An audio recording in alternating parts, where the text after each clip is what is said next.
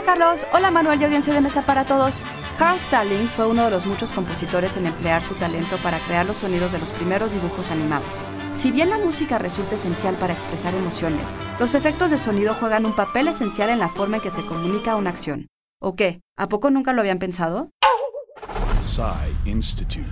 Masterpiece Your Life. Nativo de Kansas, al igual que Walt, Stalling fue el encargado musical de Disney, en donde se encargaría de crear la música de las famosas Silly Symphonies.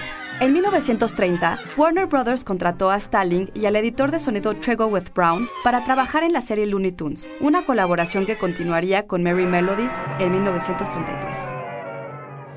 Stalling se convertiría así en pionero en el uso de efectos de sonido orquestales, como el pizzicato o el glissando de una trompeta para un elefante.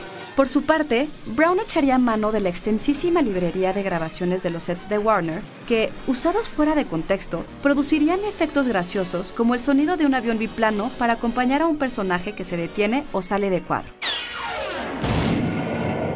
Los sonidos le dan cuerpo a las acciones de un personaje animado, y las famosas librerías de sonido de estudios como Warner son quizás la mayor contribución de los diseñadores de sonido al arte de la animación. De eso hablaremos en la siguiente cápsula. ¡Vámonos!